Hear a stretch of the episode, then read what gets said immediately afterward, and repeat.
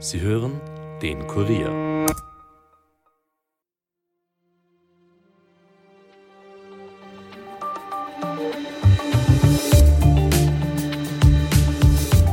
Nächste Woche starten in den USA die republikanischen Vorwahlen. Mit ihnen entscheidet sich, wer für die Republikaner als Präsidentschaftskandidat antreten wird. Der berühmteste Kandidat ist natürlich der Ex-Präsident Donald Trump. Wird Trump das Rennen im Vorwahlkampf machen? Wie würden seine Chancen gegen den Demokraten Joe Biden stehen? Und wie kann es sein, dass Trump auch mit all den laufenden Prozessen und Negativschlagzeilen gegen ihn so eine große Wählerschaft hinter sich hat? Unter anderem darüber spreche ich heute mit unserem US-Korrespondenten Dirk Hautkap. Mein Name ist Caroline Bartosch, es ist Donnerstag, der 11. Jänner und ihr hört den Daily Podcast des Kurier. Schön, dass ihr zuhört. And on June 14, 1946, God looked down on his planned paradise and said, I need a caretaker. So God gave us Trump. Und am 14. Juni 1946 blickte Gott auf sein geplantes Paradies und sagte, ich brauche jemanden, der Ordnung hält. Also schuf Gott Trump. Mit diesen Worten, unterlegt mit Klaviermusik und dem Rauschen eines Plattenspielers, beginnt das neue Wahlkampfvideo des Ex-US-Präsidenten Donald Trump. Dann taucht ein Bild von Trump als Kind auf. Es folgen Bilder von Trump während seiner Zeit als US-Präsident und die Stimme erzählt weiter. Gott sagte, ich brauche jemanden, der bereit ist, vor Sonnenaufgang aufzustehen, dieses Land zu retten, den ganzen Tag zu arbeiten, Marxisten zu bekämpfen, zu Abend zu essen, der danach ins Oval Office geht und bis Mitternacht mit den Staatschefs konferiert. Und nochmal, also schuf Gott Trump. Dieses Video wurde letzten Freitag auf Trumps eigener Social-Media-Plattform Truth Social veröffentlicht. Fast drei Minuten ist es lang. Man sieht Trump zwischen anderen nationalkonservativen Regierungschef, wie etwa dem ungarischen Ministerpräsident Viktor Orban, zwischen autoritären Staatschefs wie dem nordkoreanischen Diktator Kim Jong-un und dem chinesischen Staatspräsidenten Xi Jinping. Die Idee eines solchen Videos ist unter Republikanern nichts Neues. Ein ähnliches Video hat 2022 der Gouverneur von Florida, Ron DeSantis, veröffentlicht. Wer jetzt für die Republikaner ins Rennen um den US-Präsidenten geht, muss erst entschieden werden.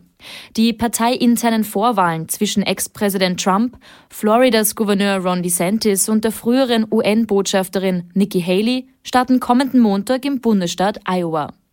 Was muss man über diese drei Personen wissen? Ist es schon fix, dass Trump das Rennen machen wird? Und wenn ja, wie stünden seine Chancen gegen Joe Biden? Und was bedeutet sein möglicher Spitzenwechsel für die Welt? Um darüber zu sprechen, bin ich jetzt mit unserem Kurierkorrespondenten Dirk Hautkap in den USA verbunden. Hallo Dirk, erstmal ähm, schön, dass du heute bei uns im Podcast bist und ganz liebe Grüße zu dir nach Amerika. Vielen Dank, liebe Grüße zurück nach Wien. Dirk, die republikanischen Vorwahlen nahen ja. Im Rennen sind jetzt noch Donald Trump, Nikki Haley und Ron DeSantis. Vielleicht kannst du zu Beginn gleich kurz erzählen, was müssen wir denn über diese drei Personen wissen? Was muss man wissen über die drei? Ähm, ja, Donald Trump ist seit weit über einem Jahr, seit Bekanntgabe seiner Kandidatur im Prinzip in der Pole Position, hat seinen Umfragenvorsprung nicht unbedingt zu erwarten, sogar noch ausbauen können in der Zeit, äh, seit die ersten Anklagen gekommen sind im Sommer vergangenen Jahres und liegt jetzt aktuell um die 30 Prozentpunkte in Iowa vorn mhm. vor seinen Verfolgern DeSantis und äh, Haley, die sich im Moment so ein ja, Kopf-an-Kopf-Rennen liefern. Alle Umfragen sind am Montagabend, wenn es da um 19 Uhr in dem Bundesstaat losgeht mit den sogenannten Caucuses. Das sind so Nachbarschaftstreffen, ähnliche Versammlungen, wo dann die Leute dort, äh, die daran teilnehmen, die republikanischen eingetragenen Wähler, ihren Kandidaten wählen. Alle Spekulationen sind dann Makulatur. Der erste Härtetest steht dann ins Haus. Im Moment sieht es so aus, ähm, dass Trump führt und auch seinen, seinen Vorsprung halten wird. In welchem Maße? Darauf wird es ganz deutlich ankommen. Das heißt, wird er diesen Riesenvorsprung dokumentieren können? Dann gibt es Spekulationen, dass dann schon im Prinzip die Vorstufe der Entscheidung erreicht ist. Wird das deutlich weniger, als es die Umfragen bislang abbilden, könnte eine neue Dynamik entstehen. Und das Ganze insbesondere seit am gestrigen Abend Chris Christie, der ehemalige Gouverneur New Jerseys, ausgestiegen ist aus dem Rennen mhm. aufgrund äh, hohen, hohen Drucks, auch aus New Hampshire, wo der nächste Vorwahl stattfindet, dann in einer Primary-Form, nur acht Tage später. Und es wird erwartet, dass ein Großteil der Wählerinnen und Wähler, die ihn gewählt hätten, dann zu Haley übergehen werden in New Hampshire. Das ist die Konstellation. Mhm. Das sind ja alles keine unspannenden Persönlichkeiten, die drei. Vielleicht kannst du uns in ein paar einzelnen Worten auch noch kurz ein bisschen umreißen, was macht die drei denn alle so aus? Mhm. Ja, Trump ist die, die schillernde Figur schlechthin in der amerikanischen Politik, seit er im Juni 2015 in New York die Rolltreppe runtergekommen ist, in seinem Hochhaus in die Kandidatur angekündigt hat. Dass er da jetzt ist, wo er ist, ist ein Phänomen, dass es das beispiellos ist. Der Mann war ja abgeschrieben, er hat die Wahl verloren. Es gab dann das Riesentheater, das sich ja bis heute hält, äh, seine Zweifel an der Lauterkeit der Wahl, ähm, seine Kämpfe auf verschiedensten Ebenen, die ihm ja jetzt auch die Strafverfahren eingebracht haben.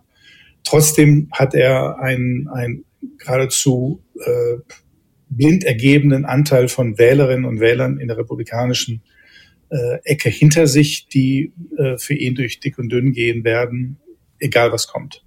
Das ist die faszinierende Seite, ähm, die sich jetzt aber in der Tat in, in echten Wahlzahlen äh, niederschlagen muss.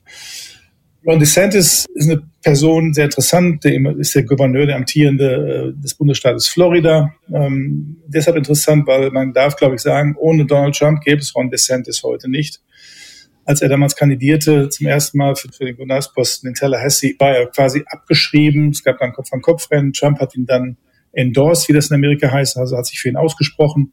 Das mhm. hat ihm quasi damals lebensnotwendige Prozentzahlen gegeben. So ist er ins Amt gekommen, hat dort eine in Tabula Rasa Manier durchgeführte Agenda, stramm konservativ, gegen Jan und Jedermann geführt ähm, und galt bis, sagen wir mal, zum Frühjahr vergangenen Jahres als die heimliche Alternative zu Trump nach dem Motto Trump mit Hirn, weil der Mann ist ähnlich in der Politik äh, gestrickt, auch radikal, aber er ist halt ein zielstrebiger Arbeiter ohne Drama, vielen Qualitäten.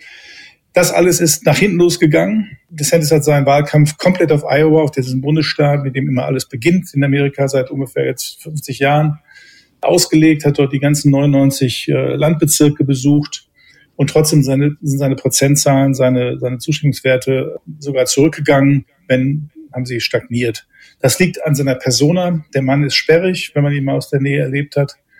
Der Mann versucht im Prinzip an einer sperrigen Projektionsfläche sich abzuarbeiten. Er will besser sein und radikaler sein als Trump. Da sagen viele, weder brauchen wir nicht. Wir haben Trump, mhm. wir wissen, was wir an ihm haben. Da brauchen wir keine Alternative. Er hat es nicht vermocht, bis heute aus diesem Schatten zu treten. Frau Haley, Nikki Haley ist da in Anführungsstrichen geschickter, ist eine erfahrene Politikerin, Gouverneurin des äh, Bundesstaates South Carolina mit einem interessanten ethnischen Hintergrund, indische Eltern, große Karriere hingelegt in ihrem Bundesstaat, äh, war ja dann für Trump in der Regierung Trump am Anfang UN-Botschafterin. Wir sind Politikerin, sehr flexibel in vielen Dingen, ideologisch nicht festgelegt. Und sie hat sich im Prinzip hier durch die Fernsehdebatten nach vorne gespielt, weil sie dort konstant eine, eine solide Performance abgegeben hat, hat ihren Widersachern, vor allem DeSantis, auch gestern Abend zu sehen, in diesem ersten Zweiertreffen, Parodie geboten und versucht im Prinzip mit einer moderaten, weniger radikalen Herangehensweise Wähler für sich zu gewinnen. Und das scheint, gemessen an ihren Prozentzahlen, bedingt zu funktionieren. Sie war am Anfang ganz abgeschrieben im einstelligen Bereich und ist jetzt in Iowa äh, möglicherweise schon an DeSantis vorbeigezogen äh, oder gleich auf. In New Hampshire ist sie im Bereich des zweiten Ranges und jetzt mit dem Christie-Aspekt könnte sie sogar äh, so wird spekuliert, das wird jetzt aber abhängen von dem Ausgang in Iowa, könnte sie sogar den Bundesstaat gewinnen. Wenn das passieren mhm. sollte, wäre, wäre eine, eine erste Sensation äh, eingetreten, weil dann gäbe es beredte Argumente dafür, dass es doch nicht reichen könnte für Trump. Du hast ja jetzt schon einige Bundesstaaten angesprochen. Was sehr, sehr spannend ist auch bei diesen Vorwahlen, Donald Trump ist in zwei Bundesstaaten, nämlich in Colorado und Maine, von den Vorwahlen ausgeschlossen. Kannst du ganz kurz erklären, wie ist es denn dazu überhaupt gekommen, beziehungsweise wie fix ist es denn auch, weil das Ganze dürfte ja auch angefochten werden. Ja. Und was bedeutet das vor allem auch für ihn und die Republikaner? Das ist eine sehr komplizierte Materie. Ich versuche es einfach zu machen. Ähm, es gab seit dem Sturm aufs Kapitol, 6. Januar 2021, verschiedenste Überlegungen von Rechtsgelehrten, wie man verhindern kann, dass dieser Mann, Donald Trump, der eine maßgebliche Rolle dabei gespielt hat bei der Orchestrierung, Anbahnung des Ganzen, auch wenn er dies bis heute bestreitet, mhm. wie er ferngehalten werden kann von einem erneuten Antreten. Das war relativ schnell erkennbar, dass er das machen will. Und da ist man darauf gekommen, dass es in der Verfassung das 14. Amendment gibt. Das ist ein Verfassungszusatz, der im Prinzip aus der Zeit des Bürgerkrieges kam. Dort ist damals im Prinzip gesagt worden, dass Mitglieder der Konföderierten, also der Armee, die ver verloren hat, dass die nicht wieder äh, in Amt und Würden kommen dürfen. Das heißt, wer an einem, an einer Insurrection, an einem Aufstand beteiligt war, soll für dahin kein öffentliches Amt mehr bekleiden dürfen. Das ist der Hintergrund.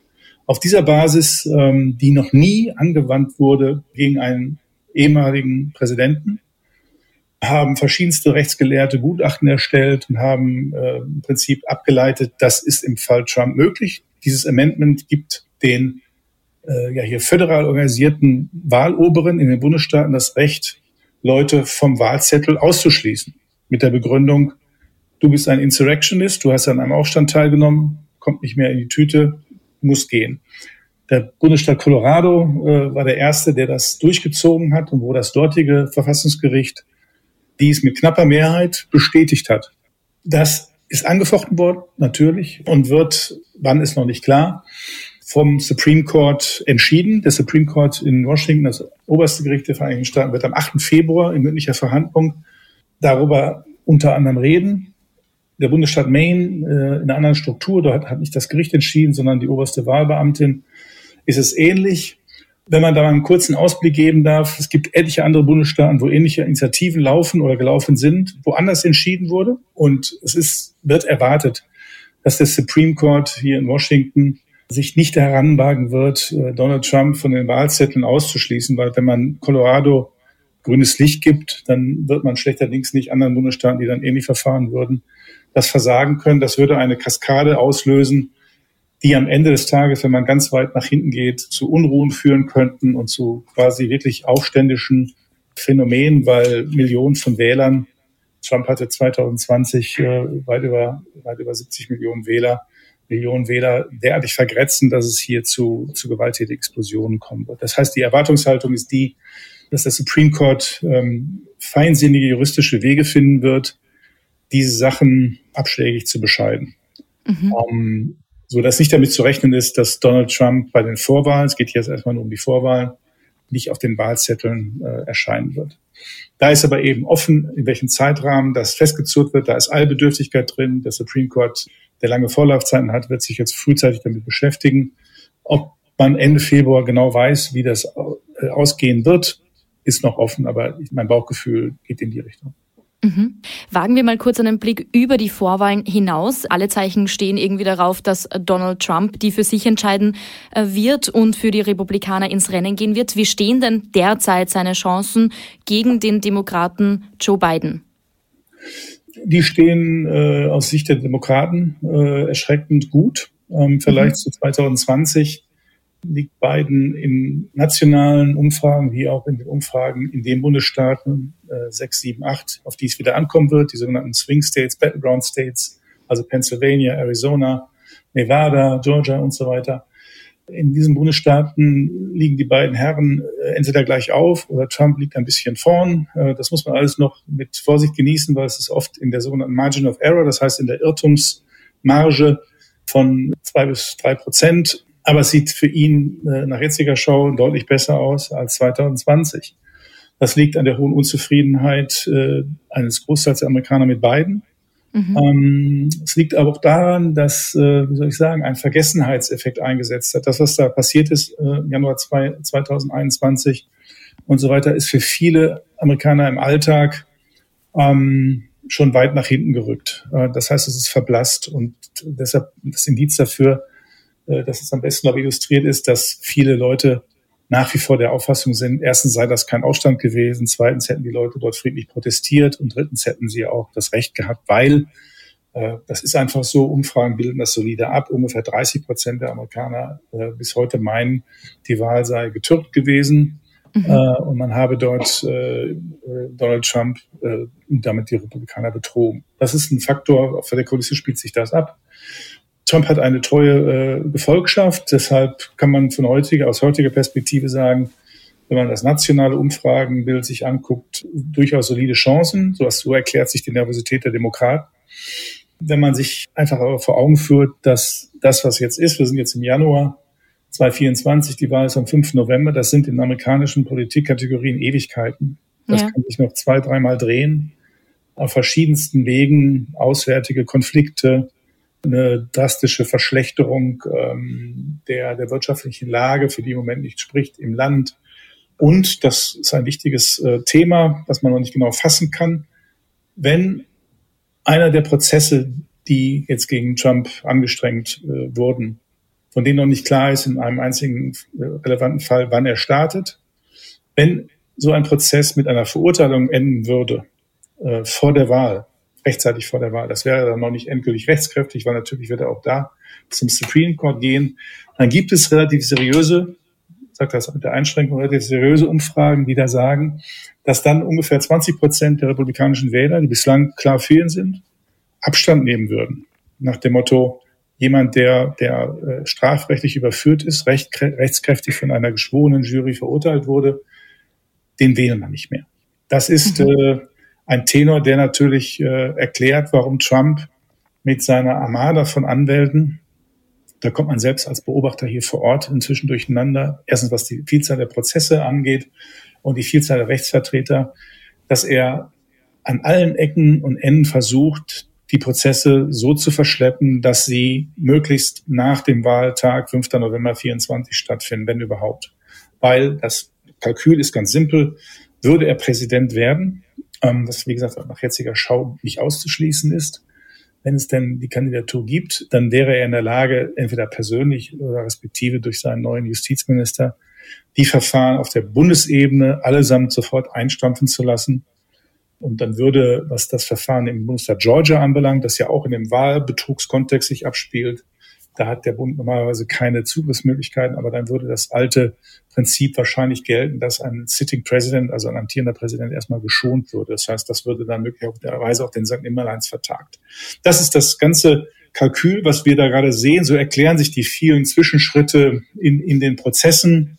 Davon ist zu isolieren, das, was jetzt in diesen Tagen bis Ende des Monats in New York passieren wird. Heute werden die Abschlussplädoyers gehalten in dem Betrugsverfahren in den Zivilverfahren gegen Trump und seine Kinder, was sich auf seinem Konzern mündet. Da geht es um diese unterstellten Betrügereien im Sinne von sich arm und reich rechnen, um Kredite und dergleichen günstiger zu bekommen. Das ist eine andere Geschichte. Da geht es aber auch um Handfestes, weil wenn die klagende Staatsanwältin Letizia James durchkäme, dann würde Trump zu einer Geldstrafe oder der Konzern zu einer Geldstrafe von 370 Millionen Dollar verurteilt. Das ist ein, mhm. für einen reichen Mann, der er immer noch ist, Ganz schön ein gewaltiger Batzen. Und noch wichtiger, ihm würde dann mutmaßlich die quasi Lizenz zum wirtschaftlichen Tun im Bundesstaat New York entzogen. Deshalb ist er da auch wieder präsent heute.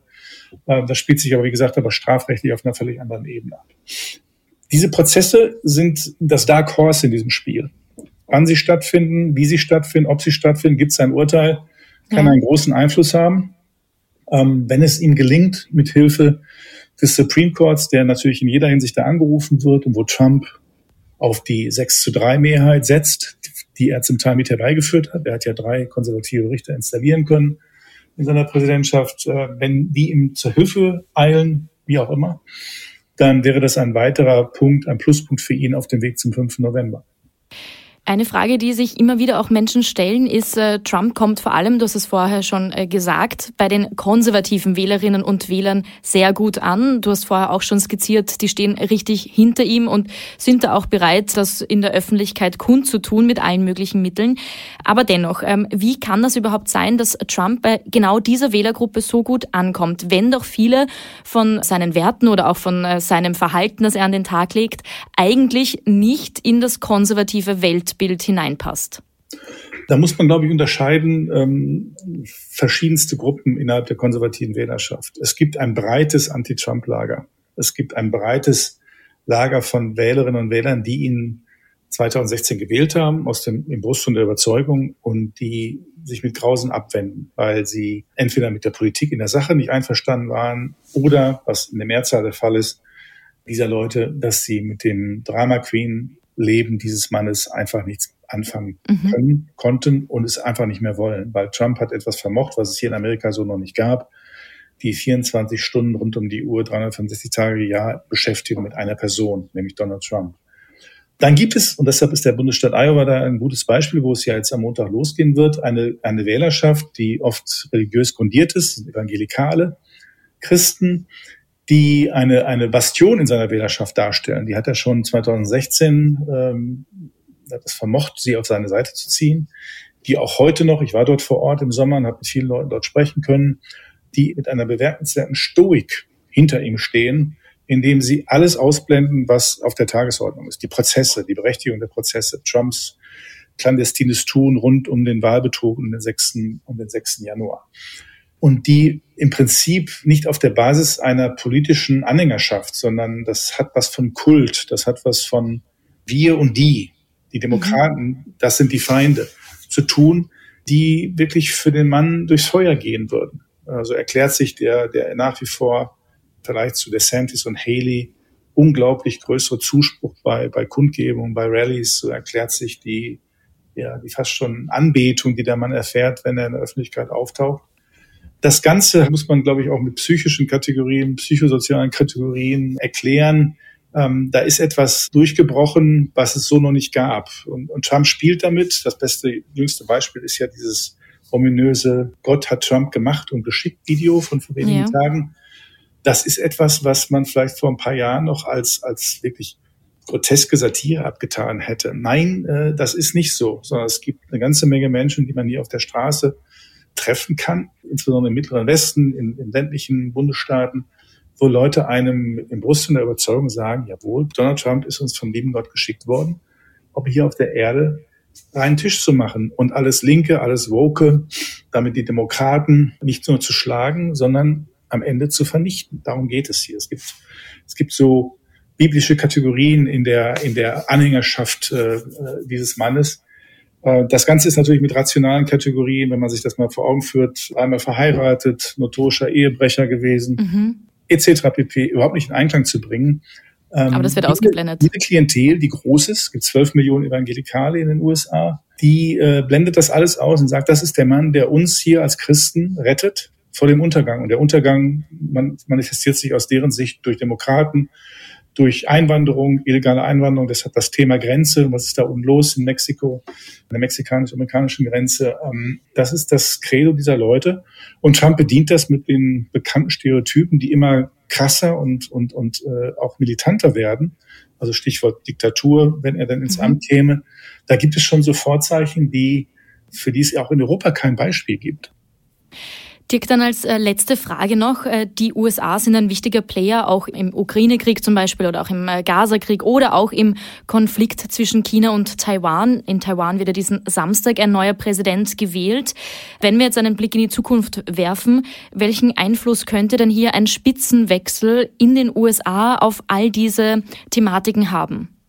Einen ganz, ganz massiven. Ähm, da geht man, glaube ich, nicht zu weit, wenn man sagt, in dem Moment einer zweiten Trump-Präsidentschaft ab Januar 2025, wenn der Krieg dann noch im Gange ist, wäre es um das US-amerikanische Engagement für die Ukraine katastrophal bestellt. Trump hat mehrfach angekündigt, angedeutet, bestätigt, dass er diese äh, Militärhilfen, die jetzt gezahlt wurden, äh, geleistet wurden seit Beginn des Krieges, abrupt einstellen würde. Das ist auch eine inzwischen in, in Teilen der äh, Wählerschaft und der Republikanischen Partei konsensfähige Position. DeSantis sagt nichts anderes. Haley wiederum mit ihrem UN-Hintergrund positioniert sich da anders und sagt ganz deutlich, Putin darf nicht gewinnen. In dem Fall wäre es um die Ukraine miserabel bestellt. Trump hat ja gesagt, er würde diesen Krieg innerhalb von 24 Stunden beenden können. Wenn man dann näher sich das anschaut und, und mit Leuten spricht, hieße das, dass er würde, er würde Zelensky dazu drängen, Gebiete abzutreten und so weiter. Insoweit, dass Putin damit einverstanden wäre und zufrieden wäre, um das Ganze zu beenden. Es würde damit weitergehen, das hat er auch jetzt gestern Abend erst wieder in dem Fox News Kontext angedeutet. Natürlich alles sehr bruchstückhaft und nicht ausformuliert, aber der, mhm. der Kern ist der relevante. Um die NATO stünde es in einer Präsidentschaft Trump ab 2025 ebenfalls katastrophal. Das ist ganz insofern bezeichnend, weil die NATO feiert im kommenden Sommer in Washington 75-jähriges Bestehen.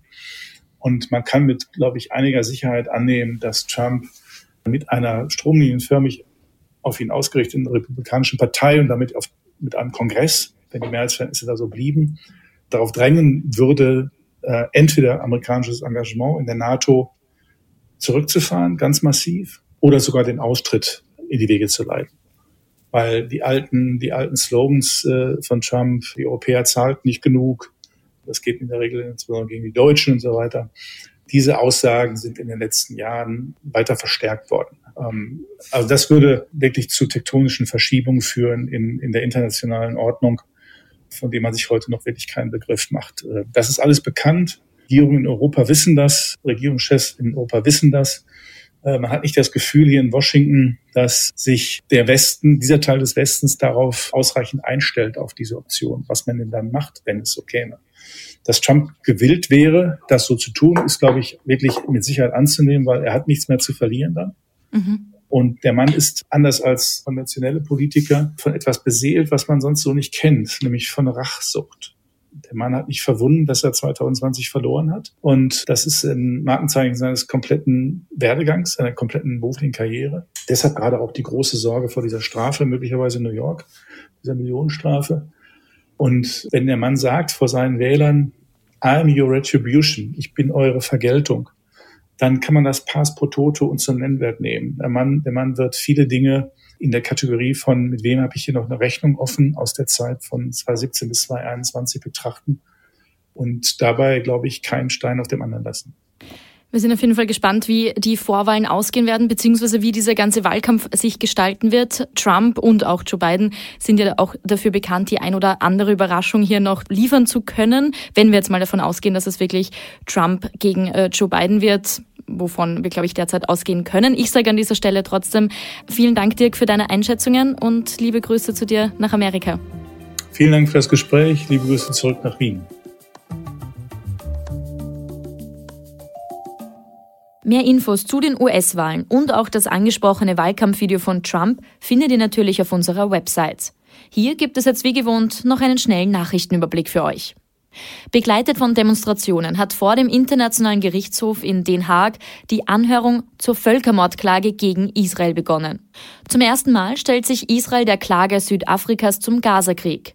Der Vertreter Südafrikas warf Israel in seiner Einlassung vor dem höchsten UNO-Gericht, Zitat, völkermörderisches Handeln vor und verglich den Umgang mit den Palästinenserinnen und Palästinensern mit dem Apartheidssystem der Rassentrennung. Israel weist die Vorwürfe aufs schärfste zurück. Und das Oberlandesgericht Graz hat die Ermittlungen gegen zwei ursprünglich aus Syrien stammende Brüder und die diesen zugeschriebenen Ligakulturvereine in Graz und Wien beendet. Die Staatsanwaltschaft Graz hatte seit Mitte März 2020 im Zuge der Operation Luxor gegen die beiden Brüder ermittelt und sie verdächtigt, zwischen Oktober 2002 und November 2020 die Organisation des Österreich-Ablegers der Muslimbruderschaft sowie der terroristischen Hamas mit aufgebaut zu haben. Und eine Waffenruhe im russischen Angriffskrieg auf sein Land führt nach Ansicht des ukrainischen Präsidenten Volodymyr Zelensky nicht zum Dialog. Lediglich Russland würde davon profitieren. Es würde dem Land ermöglichen, seine Munitionsreserven aufzufüllen. Das sagte Zelensky am heutigen Donnerstag bei seinem Besuch in Estland. Russland verhandelt derzeit mit dem Iran über Raketenlieferungen. Aus Nordkorea habe es eine Million Schuss erhalten. Damit war's es für heute von uns. Mehr Infos aus Österreich und aller Welt findet ihr wie immer auf kurier.at. Dort gibt's natürlich auch mehr Podcasts für euch. Wenn euch eine davon gefällt, dann abonniert ihn gleich auf eurer Podcast-Plattform und hinterlasst uns auch gerne eine Bewertung. Ton und Schnitt von Dominik Kanzian. Mein Name ist Caroline Bartosch. Ich wünsche euch einen schönen Abend und hört doch auch morgen wieder rein. Bis bald.